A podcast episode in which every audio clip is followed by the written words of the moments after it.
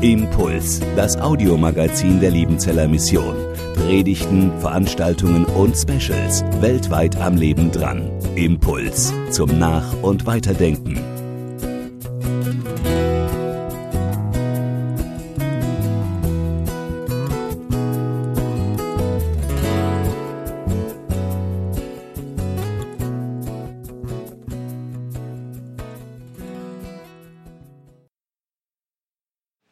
Möchte heute äh, anfangen mit so ein paar Dingen, die, die mich gerade sehr bewegen, äh, bevor ich mit dem Text äh, oder mit der Predigt einsteige.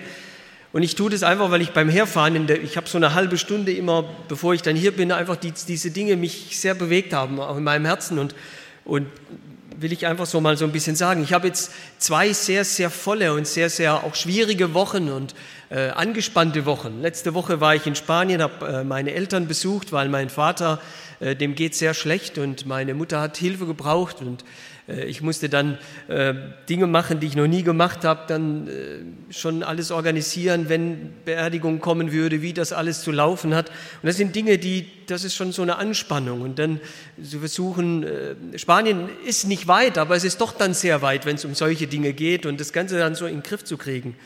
Und ich habe denken müssen, zum Glück gibt es Menschen, die jeden Tag für mich beten. Und dann, äh, ich bin vorgestern gekommen und ich wusste, ich habe heute einen, einen, einen, starken Tag, zwei Gottesdienste und noch eine Gedenkfeier äh, dazwischen. Und heute Abend, der Gottesdienst heute Abend ist der Start von der Pro-Christ-Woche in Tauberbischofsheim. Also alles Dinge, die einem sehr in Beschlag nehmen. Auf der einen Seite viel Freude auslösen, denn das sind Dinge, die ich gerne tue und die mein Herz auch erfüllen und wo ich aus der Erfüllung meines Herzens heraus etwas tun kann. Und doch und doch ist es auch so ein Druck, so ein innerer Druck und eine Anspannung da. Und nochmal, wie schön zu wissen, dass Menschen für mich beten, auch Menschen, die jeden Tag für mich beten. Jetzt war es aber so, dass gestern Abend sehr spät äh, eine Meldung kam, mich ein Hauptamtlicher nochmal anrief, dass eine äh, Frau aus unserer Gemeinde einen Schlaganfall bekommen hatte und sie am Sterben lag. Und heute Nacht ist sie verstorben. Wer ist das? Eine Frau, die jeden Tag für mich gebetet hat. Und ich musste denken, als ich herfuhr, ich habe eine Beterin weniger. Ein bisschen Rückenwind weniger für all das, was es zu tun gibt. Und wie schwierig ist es, wenn wir, und ich will ganz ehrlich sein, nur aus unseren eigenen Gebeten leben. Wie wichtig ist es, dass wir Menschen haben, die das, was wir tun und das, was wir sind, unterstützen mit ihrem Gebet vor Gott, dass sie einstehen im Gebet vor Gott für uns. Und jetzt fehlt mir eine Beterin, eine treue Beterin, eine Ermutigerin. Jedes Mal, wenn ich sie gesehen habe, kam sie und hat mir erst immer gesagt, pass auf, du machst zu viel. Und dann hat sie meine Hand festgedrückt und gesagt, und ich bete für dich. Wenn Beter wegsterben, und ich mich manchmal frage, ob wir in den Generationen, die jetzt kommen, auch in meiner Generation, ob wir genauso denken und handeln, nämlich das Gebet so zentral ist für Menschen in ihrem Leben, aber auch eben für Hauptamtlich in ihrem Dienst, so dass sie jeden Tag Gebet brauchen. Ich brauche jeden Tag das Gebet anderer. Und deswegen, das kam mir so ähm, heute beim Herfahren. Und ich mir wünsche, selbst so jemand zu werden. Ich bin es noch nicht, aber ich will es werden. Jemand zu werden, der betet für Einzelne und zwar stetig jeden Tag. Dass sich Menschen verlassen können darauf, dass ich jeden Tag für sie bete. Das ist doch was, oder? Und das müssen dann nicht viele sein. Einzelne, einzelne Namen, einzelne Dienste. Und dass ich sage, da bete ich, ich bete für dich jeden Tag. Und dann musste ich denken, jetzt kommt die Pro-Christ-Woche und ich hoffe, es sind Menschen da, die beten Menschen, die dahinter stehen, hinter denen, die verkündigen, hinter denen, die alles planen, aber dann auch beten dafür, dass die Atmosphäre Christusgemäß ist und das Evangelium klar verkündigt wird und dass dann Menschen auch wirklich zum Glauben kommen.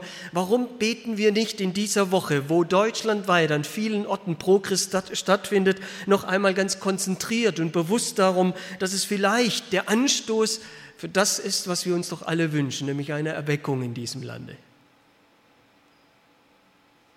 dass wir alles beiseite legen, was wir denken über vielleicht auch über Pro Christ und über das, wie schwierig das alles ist. Nein, und uns eben diese Beter, die jeden Tag beten, zum Vorbild nehmen und sagen, Lasst uns beten, dass von diesem Prochrist aus ein Segen ins Land geht, dass überall das Evangelium bekannt wird, Menschen zum Glauben kommen und etwas geschieht, was wir vielleicht schon gar nicht mehr zu glauben wagen. Das wäre doch was, oder? Entschuldigung, das sind die Dinge, die mir beim Herfahren so durchs Herz gingen. Und es ist manchmal gut, auch vom Herzen die Dinge zu sagen. Das bewegt mich wirklich. Und dann, und dann der Text für heute.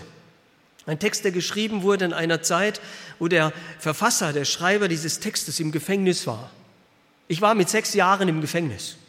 Also richtig, verhaftet. Jetzt nicht verhaftet wegen irgendwas Bösem oder so, aber es war damals in Spanien in einer Zeit, wo es verboten war, das Evangelium weiterzusagen. Und wir dort als Gemeinde, eine kleine Gemeinde, hat dort auf einem Park Johannesevangelien verteilt. Und dann, ich weiß es noch, es kamen ein paar schwarze Busse und haben dann alle Gemeindeglieder ins Gefängnis. Und nicht mit sechs Jahren war ich auch dabei. Ich fand's cool. War so ein bisschen James Bond mäßig, gell? Wer kann das schon sagen, mit sechs Jahren verhaftet worden zu sein wegen dem Evangelium? Geblickt habe ich es nicht wirklich, aber ich war dabei. Und dann waren diese Missionare, die blieben ein paar Tage.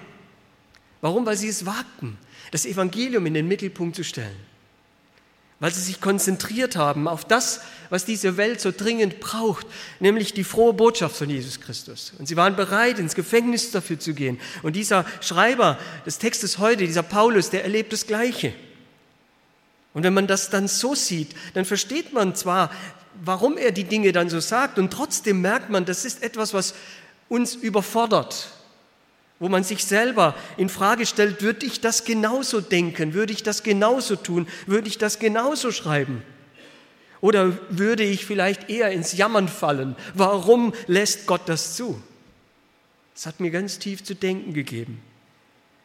Wenn in Vers 12 vom Philipperbrief im Kapitel 1, Kapitel 1, Vers 12, das ist nicht der Text für gleich, aber die Einführung dazu, Kapitel 1, Vers 12, Philipperbrief steht, ich bin froh, euch mitteilen zu können, Geschwister, dass das, was mit mir geschehen ist, die Ausbreitung des Evangeliums sogar noch gefördert hat.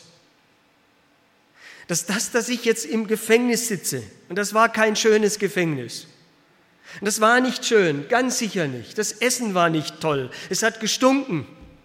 Und wahrscheinlich, so hat man das ja bei diesen Leuten oft gemacht, das war die letzte Ecke im Gefängnis.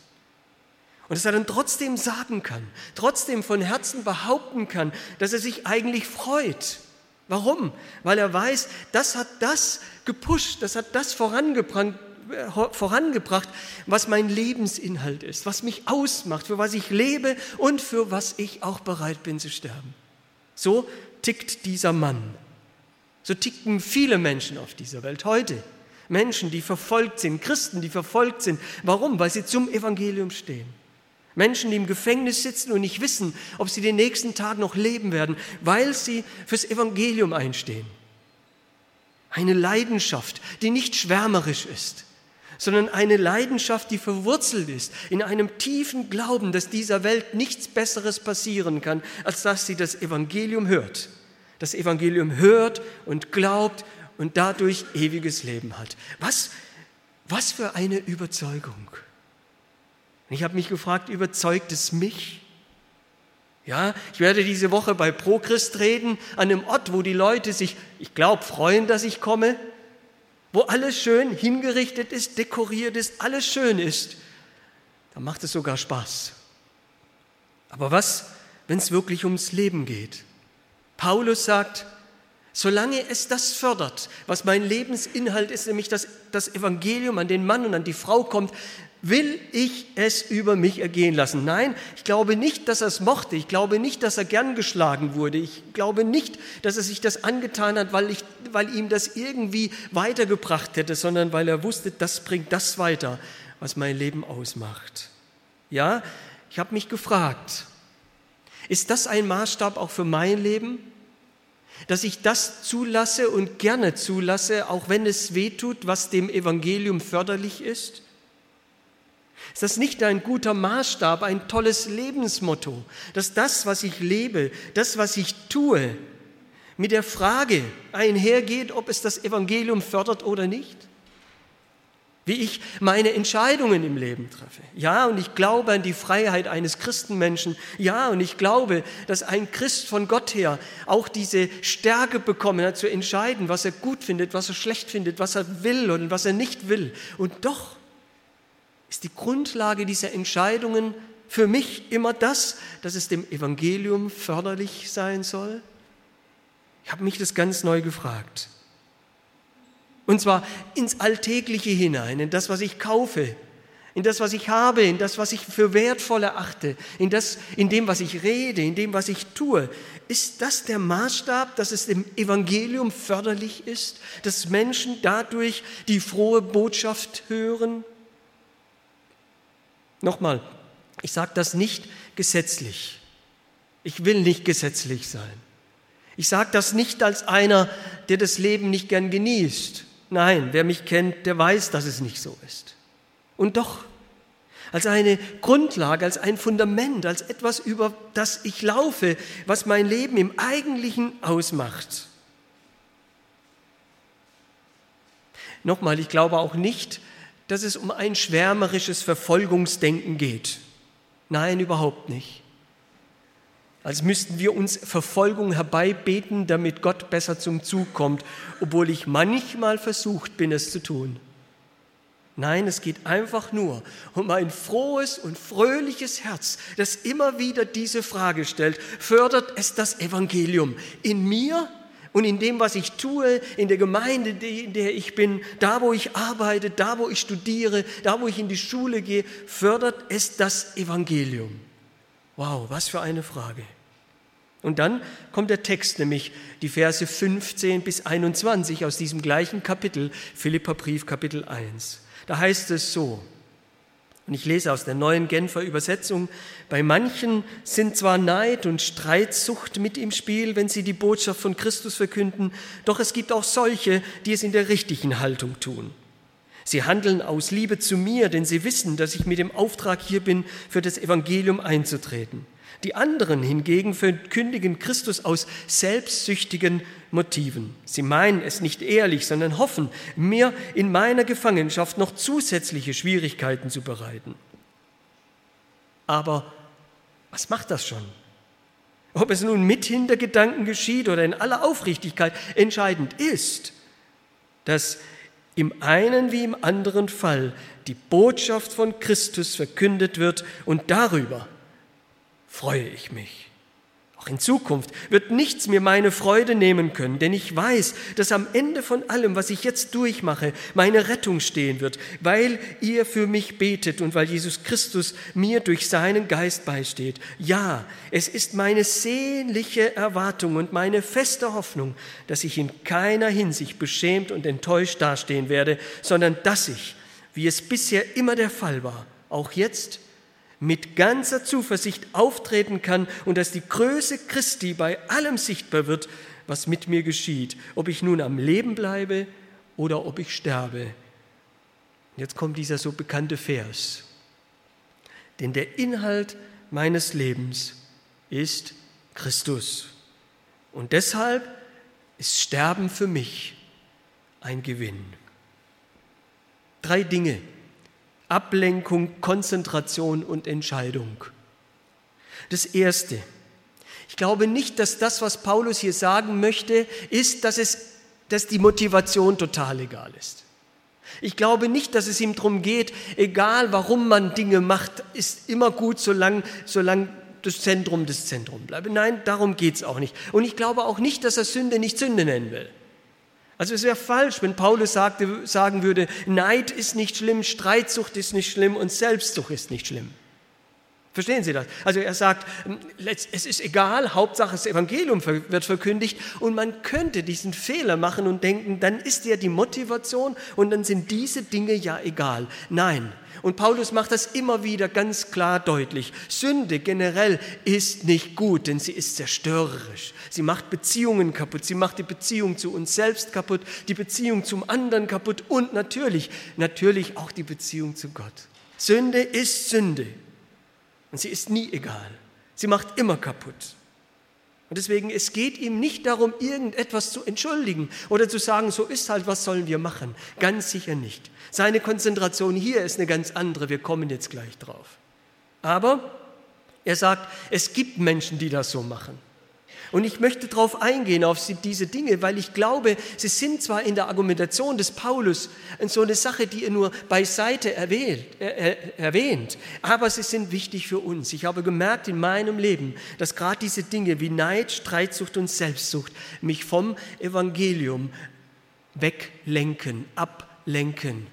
Neid, dem anderen nicht zu gönnen, dass er gut oder besser ist wie ich. Neid, weil der andere eine Gabe hat, die ich nicht habe. Nein, das lenkt ab davon, was ich eigentlich will in meinem Leben, nämlich dass das Evangelium durchkommt. Nochmal, obwohl es hier scheinbar Paulus egal ist, es ist nicht wirklich egal, auch für Paulus nicht. Neid lenkt ab vom Eigentlichen. Streitsucht durch Besserwisserei oder durch Rechthaberei lenkt ab vom Eigentlichen, nimmt Kraft und das ist nicht gut. Und auch Selbstsucht, gerade auch in, in christlichen Gemeinden, in frommen Kreisen, ist das was, was man immer wieder findet. Die Selbstsucht zum Beispiel nach Anerkennung, vorne zu stehen, etwas Besseres sein zu wollen.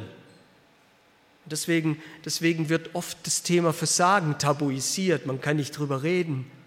Denn es geht doch immer darum, gut dazustehen. Es ist eine Art von Selbstsucht, wo es letztendlich um uns geht. Und das alles lenkt ab davon, dass das Evangelium ganz zentral in unserem Herzen das ist, was wir treiben und fördern und wollen. Übrigens, das war ein ganz großes Problem. Diese drei Dinge, Neid, Streitsucht und Selbstsucht, waren drei ganz große Probleme in der Gemeinde von Korinth. Und das ist für mich immer so eine Frage. Die Gemeinde, von der wir am meisten von Geistesgaben und großartigen Phänomenen hören, ist die Gemeinde, die genau diese Dinge nicht im Griff hatte. Paulus will nicht sagen, dass es total egal ist. Nein, das nicht. Er will sagen, dass es was Größeres gibt, dass es etwas gibt, auf was wir uns konzentrieren sollen. Und wenn wir uns darauf konzentrieren, werden, werden diese Dinge, die uns ablenken, ihre Kraft verlieren. Und ich habe mich gefragt, was lenkt mich ab? Was lenkt mich ab, meinem Auftrag nachzukommen? Was lenkt mich ab, meinen Freunden und Nachbarn vom Evangelium was zu sagen? Was lenkt mich davon ab, dass das Evangelium Zentrum in meinem Leben ist? John Ortberg, der hat das mal die Schattenmission des Lebens genannt. Was ist die Schattenmission meines Lebens? Auch wenn ich jetzt hier vorne stehe und vom Evangelium rede, auch wenn ich dann diese Woche jeden Abend evangelisieren werde, ist da was dahinter, was ablenkt, was die Kraft nimmt, was mich schwach macht in dem, was ich eigentlich will. es kann eben sein, dass es Dinge sind, die mich angehen, ein Hinschauen nur auf mich dass es mir gut geht, dass ich sicher bin, dass ich gesund bin, dass das, was ich durchziehen will in meinem Leben, immer das Erste ist. All diese Dinge können ablenken, können ablenken. Sie sind nicht wichtiger im Thema wie das Evangelium selbst, aber sie können ablenken und deswegen müssen sie genannt sein. Ich habe gemerkt, es gibt bei jedem so eigene Schattenmissionen, die ganz auch mit der Persönlichkeit zu tun haben. Ich bin froh, ich bin kein, oh jetzt sage ich was ganz Schlimmes, aber sorry, ich bin froh, ich bin kein Perfektionist. Perfektionismus kann eine Schattenmission sein, die uns ablenkt vom Eigentlichen. Und das sieht erstmal ganz gut aus. Und das scheint auch ganz gut zu sein. Aber sie nimmt die Kraft, sie lenkt ab davon. Das wird ganz einfach das Evangelium weitergeben. Es können versteckte Abhängigen, Abhängigkeiten sein. Dinge, die keiner sieht, die nur, nur im stillen Kämmerlein passieren, aber wo wir anstatt zu beten eben das in den Mittelpunkt stellen. Es lenkt ab. Ich glaube, ich glaube, dass es eine Sache gibt, die wir gut tun können, wenn wir diesen Text lesen und erstmal bei den Motivationen, bei den Ablenkung, Ablenkungen hängen bleiben, nämlich dass wir das, was Psalm 139 sagt, auch tun und beten, vielleicht auch jeden Tag. Psalm 139, die Verse 23 und 24, dort steht geschrieben, erforsche mich Gott, Erforsche mich, Gott, und erkenne mein Herz. Prüfe mich und erkenne, wie ich's meine. Ich will diese Woche dein Evangelium verkündigen. Prüfe mich, was meine Motivation ist. Und erkenne es. Und dann, Vers 24, und sieh, ob ich auf bösem Wege bin und leite mich auf ewigem Wege.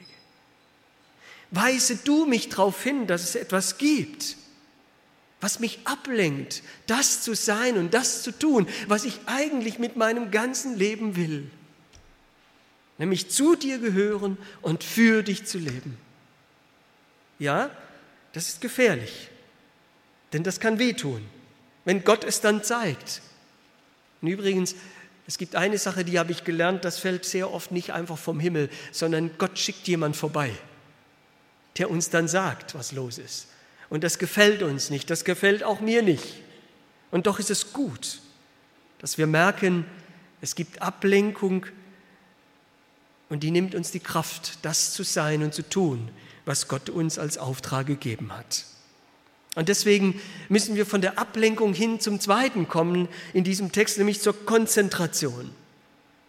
Was ist das, auf was du dich konzentrierst, was die Mitte deines Lebens ist? Ist es die frohe Botschaft von Jesus Christus? Ist es immer noch das Evangelium? Oder ist das Evangelium etwas geworden, was so lange zurückliegt, dass es selbst in deinem Leben keine Kraft mehr hat? Auf was konzentrierst du dich? Als ich hier in Liebenzell war, ich hatte eine tolle Klasse, also ähm, tolle Leute, die sind jetzt auch weltweit unterwegs und machen Dienst und super immer wieder äh, zu hören. Wir, wir hatten einen, der hat mal was erzählt, da hat es uns alle, wie sagt man so, verrissen. Der kam mal an einem Abend und hat gesagt, oh, mir ist was passiert. Ich bin Auto gefahren auf der Straße. Das habe ich übrigens noch nie gehört, auch nie wieder. Und er hat gesagt, er ist gefahren und hat es geregnet. Und dann hat er die Scheibenwischer angemacht und dann gingen die Scheibenwischer da so hin und her, kennen wir ja, gell? Und dann hat er gesagt, ich habe mich gestern statt auf die Straße auf die Scheibenwischer konzentriert. Und dann lag ich schon im Graben mit dem Auto. Ich habe das so als Bild in meinem Leben. Wie wichtig ist Konzentration, gell? Also nicht nachmachen heute. Wenn Sie es kurz probieren, dann bitte nur kurz und am besten, wenn, das Auto steht. Es scheint, als würde alles in die richtige Richtung gehen. Wir sind immer noch unterwegs, das Auto fährt noch, aber die Konzentration stimmt nicht mehr. Wenn es einer von außen sehen würde, es wird keiner merken. Denn man würde höchstens vielleicht so ein bisschen an den Augen, die hin und her wackeln, gell? Aber man sieht es nicht, man merkt es nicht und doch, es nimmt dies, dieses, was uns ablenkt, nimmt uns gefangen und die Konzentration auf dem Weg ist nicht mehr da. Und Paulus, er schreibt hier einen Text, in dem er sagt, ich konzentriere mich ganz und gar auf die Botschaft des Evangeliums. Warum? Weil es zu viele noch nicht gehört haben. Weil Menschen verloren gehen ist uns das klar? Vielleicht ist das, dass wir uns so leicht ablenken lassen, eine Folge davon, dass uns nicht mehr bewusst ist, wie wichtig, wie notwendig das Evangelium überhaupt ist. Dass Menschen verloren gehen, dass Menschen es noch nicht gehört haben. Und als ich das vorbereitet habe, habe ich denken müssen, und das ist jetzt wieder in Deutschland so. Wir haben viele Millionen hier in Deutschland, die das Evangelium noch nicht gehört haben. Wir kommen von einer Zeit, die von der Kirche, Kirche sehr stark äh, beeinflusst war, wo man das gehört hat in jungen Jahren, im Konfi-Unterricht, wo auch immer, in der Schule. Das ist vorbei. Auch hier in Deutschland gibt es zu viele Menschen, die das nicht kennen, die das nicht gehört haben. Tun wir nicht so, als wäre es schon geschafft, als wäre der Auftrag schon erledigt. Nein, er gilt immer noch und Gott hat nicht zum Rückzug geblasen. Zu viele Menschen kennen das Evangelium nicht, zu viele Menschen gehen verloren und wir wissen, das Evangelium verändert die Welt. Ich ärgere mich immer, wenn Christen immer so sich ducken und sich beschämt ducken nach dem Motto, die Kreuzzüge waren ja so schlecht. Aber es gibt Listen, seitenlangen Listen. Und wer das nicht hat, ich kann es ihm gerne geben. Seitenlange lange Listen von Dingen, die das Evangelium positiv bewirkt hat. Auch hier in Deutschland. Was heute Gutes passiert in Diakonie in Deutschland, das ist aus dem Evangelium entstanden. Vielleicht enthält es es leider heute nicht mehr. Aber es ist entstanden, weil Menschen vom Evangelium erfüllt hineingingen in dieses Land und Gutes getan haben. Ja, vielleicht konzentrieren wir uns nicht mehr auf die Botschaft, weil wir dessen Kraft nicht mehr wirklich glauben. Es verändert Leben. Es macht Menschen neu. Und, und ich nehme es ganz zum Schluss hier, aber es ist vielleicht das Entscheidende, es hat uns gerettet. Wenn heute hier jemand sitzt, der sagen kann, ich bin Kind Gottes und ich weiß, egal was kommt, niemand und nichts kann mich reißen aus der Hand Gottes, ich werde einmal ewiges Leben genießen bei meinem Herrn, dann weiß er doch, dass das Evangelium das Entscheidende ist. Nicht Ablenkung, sondern Konzentration. Wie kann das geschehen? Ich will es ganz praktisch sagen. Eine Sache, die ich immer wieder erwähne. Einmal im Jahr jetzt, jetzt klingt es gesetzlich, okay? Einmal im Jahr sollte jeder Christ alle vier Evangelien durchlesen. Am Leben Christi und am Tod Christi entscheidet sich, was mein Herz erfüllt. Das zu lesen und sich erfüllen zu lassen. Und wenn wir miteinander reden, wie wäre es denn, wenn wir wieder mal voneinander hören, wie wir zum Glauben gekommen sind? Also wenn ich es von Ihnen hier alle sagen müsste, ich wüsste es, glaubt von fast niemand. Das ist nicht Ihre Schuld, das ist meine. Ich habe ja nicht gefragt. Aber wenn wir uns wieder konzentrieren sollen aufs Evangelium, müssen wir Geschichten des Evangeliums erzählen. Und lasst uns anfangen, in dieser Gemeinde uns gegenseitig zu erzählen, wie Gott es geschafft hat, uns zum Glauben zu bringen. Das wäre doch was, oder? Neu sich zu konzentrieren drauf. Darf ich noch theologisch eine Sache sagen? Die bewegt mich in den letzten Monaten sehr stark, deswegen sage ich es gerade immer wieder, aber ich will es ganz bewusst sagen. Vielleicht auch euch Studenten, die ihr hier sitzt. Ich glaube, wir müssen aufpassen, dass wir nicht die Theologie verrutschen vom Kreuz zum Thron. Es ist das Kreuz, das die Mitte unseres Glaubens ist. Wir aber predigen Christus den Gekreuzigten so sagt Paulus. Es ist das Kreuz, das unser Herz warm macht für Gottes Sache. Der Thron wird kommen. Die Ewigkeit kommt, ganz gewiss. Und dann wird alles anders sein und alles neu sein und alles gut sein. Aber jetzt, jetzt bleibt das Kreuz. Und das Kreuz reicht auch aus. Übrigens auch für uns hier als Liebenzeller Mission. Dass wir am Kreuz bleiben und am Evangelium bleiben. Die, diese großartige Verheißung in Matthäus 28, wenn dort steht, ich bin bei euch alle Tage, das gilt denen, die sich am Kreuz ausrichten und Menschen für das Kreuz gewinnen, Menschen zu Jüngern Jesu machen. Ja, das gilt auch für uns. Ich weiß, heute kommt Diakonie und Menschenhilfe besser an. Und das ist auch wichtig. Und das gilt es auch zu tun. Aber die Konzentration darf es niemals werden. Denn die Konzentration ist ganz bewusst das Evangelium. Und deswegen das dritte und letzte. Es ist eine Entscheidung. Ich habe diesen Vers nie so richtig verstanden oder ich habe mich immer gefragt, wie geht das, dass Paulus sagen kann, denn der Inhalt meines Lebens ist Christus und Sterben mein Gewinn. Ich glaube, das ist nicht eine mystische, spirituelle Aussage, dass er sich irgendwas vom Himmel herbeiwünscht, sondern eine willentliche Entscheidung. Er hat entschieden, mein Leben ist Christus. Wenn man ihn gefragt hätte, was ist der Sinn deines Lebens, hätte er gesagt, Christus. Das Evangelium von Christus ist der Sinn meines Lebens. Dafür lebe ich und dafür bin ich auch bereit zu sterben. Was ist unsere Entscheidung? über unserem Leben. Inzwischen, inzwischen bin ich davon überzeugt, dass Glauben, der wächst, minimalistischer wird. Glauben, Glaube, der wirklich wächst, ist Kreuzesglaube, ist Evangeliumsglaube, ist Glaube der frohen Botschaft, der selbst im Gefängnis nichts anderes zu denken vermag als, wie kommen Menschen zum Kreuz? Wie kommen Menschen zum Glauben? Ich, ich will das Leben. Und wenn alle Kräfte dagegen sprechen, wenn alles mich wegziehen will vom Kreuz, will ich dranbleiben. Ich will mich nicht ablenken lassen. Ich will mich konzentrieren Und ich will neu entscheiden an diesem Morgen, heute vor allen, die hier sitzen. Ich will ein Mann des Evangeliums sein. Zwei Fragen. Darf ich noch zum Schluss? Gibt es eine Schattenmission in deinem Leben? Lass Gott prüfen. Und das Zweite, ist das Evangelium immer noch das Zentrum deines Glaubens? Wie wird es sichtbar in deinem Leben? Gibt es eine Schattenmission in deinem Leben? Lass Gott prüfen. Ist das Evangelium das Zentrum deines Lebens? Wie wird es sichtbar? Wir haben eine kurze Zeit der Stille und jeder kann vielleicht auch nur zu einem dieser zwei Fragen eine Antwort mit Gott ausmachen. Guter Herr, und ich will dich an diesem Morgen nicht bitten, dass du das, was uns ablenkt, wegnimmst, sondern dass du es uns zeigst, damit wir es wegnehmen können. Prüfe unser Herz und erkenne, wie wir es meinen.